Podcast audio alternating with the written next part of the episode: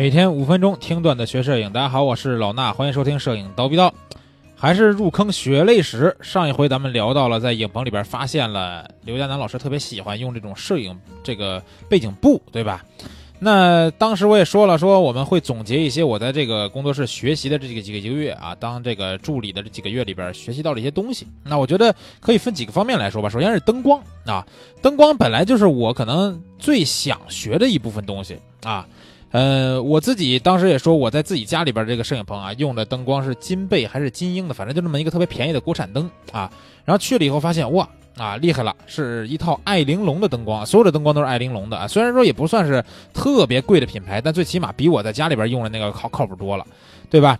然后呢，当时这个灯光的摆位呀，还有一些配件也是我觉得让我能学习到的。比如说我之前在家里边的时候，基本会怎么样？就是左边一个，右边一个，对吧？一个强点，一个弱点，顶多也就这样，或者两个一样强，打出一个大屏光来。然后呢，在这工作室里边，我发现。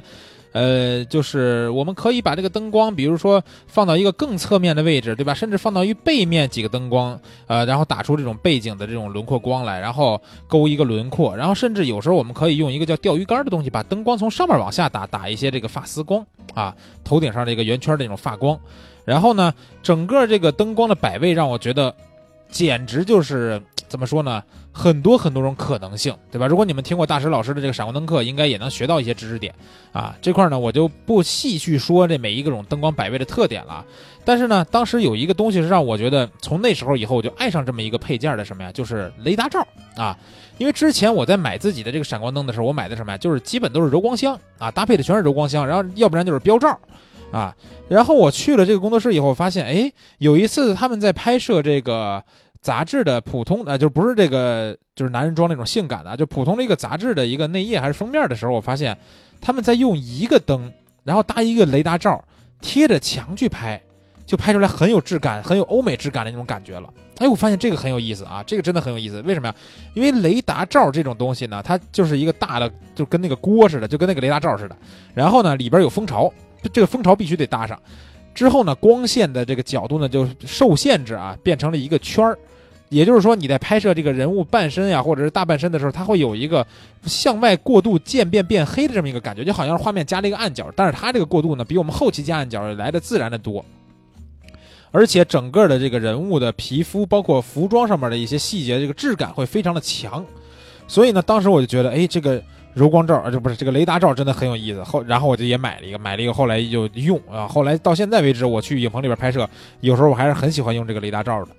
然后除了这个灯光这些东西啊，我觉得还有一点是我觉得可以学习的什么？就是现场拍摄的氛围，因为当时也说了，拍的很多就是这种性感主题的片子，对吧？那我们在现场拍摄的时候，其实会放这个音乐以及电视，电视就是有一个大屏幕，然后它上面会播什么呢？播一些这个欧美的性感的一些那种，就是不是小电影啊，就是品牌类的广告的拍摄的花絮。比如说 LV 或者是 GUCCI 啊，或者是一些什么大的品牌，它在拍摄它的广告片的时候那种花絮，然后它搭配的音乐也是那种欧美的比较啊性感的那种感觉，然后呢，模特在现场听的那种音乐，在看着电视里边的那个呃花絮以及模特的那种电视里边欧美的模特那种动态，他自己的表现力也会慢慢的起来，而且呢，他也会有时候随着音乐去慢慢的去扭动身体呀，有一种那种律动的感觉，这样去抓拍的话，效果还是非常不错的啊。那这说到模特摆姿了，其实还有一点就是在现场拍摄的时候，我发现刘江南老师每次会在他拍之前啊，把他今天想要拍的几个标准的摆姿，然后打出来以后呢，放到一个小的白板上面，都就是拿那个小的那种吸铁石的那种小扣给扣在上面。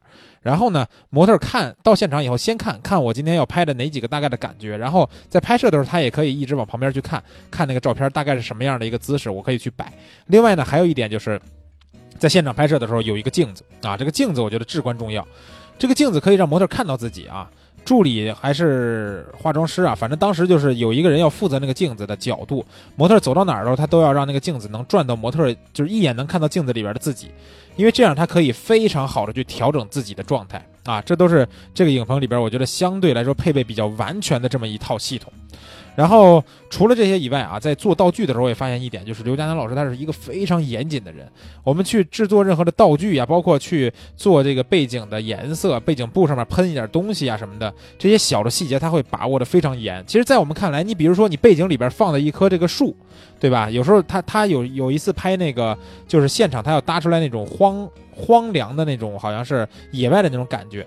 然后背景里边放了一棵树啊，弄了一棵真的是大的那种树干过来，然后这棵树放在那个地方，我们都觉得说你一个背景里边东西很有可能它都有一点在景深之外了，对吧？你还要那么多细节干嘛？但是呢，他就要把每一个细节都弄好，因为他说这是我们在现场拍摄的时候必须要保证的所有的东西都是最。完美的状态，如果有一点不完美，这张照片最后出来的效果都是不完美的啊！所以在现场这种严谨的态度，我觉得非常的好。但是我并没有学过来啊，我到现在我就还是觉得是啊，能能用就行了，对吧？非那么细节干嘛？这也是我自己的一个缺点吧，可能是。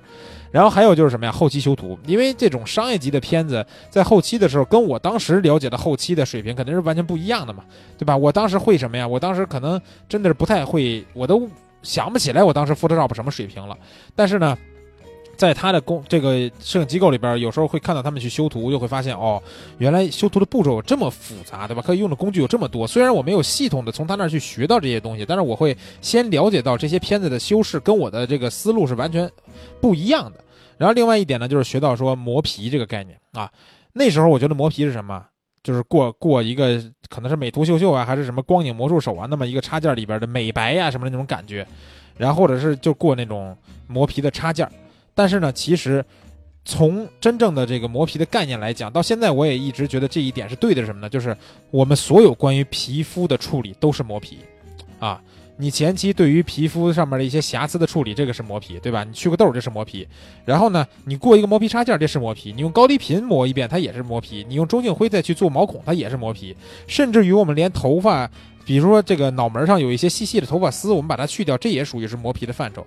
所以大家也不要这个有一个概念，就是说什么呀？就是我只是过磨皮插件，或者是用什么仿制图章咔咔咔去点，就是真的是磨到这个细节没有的那一步骤，它才叫磨皮。不是的，是我们所有关于面部的这个皮肤的处理都叫磨皮啊。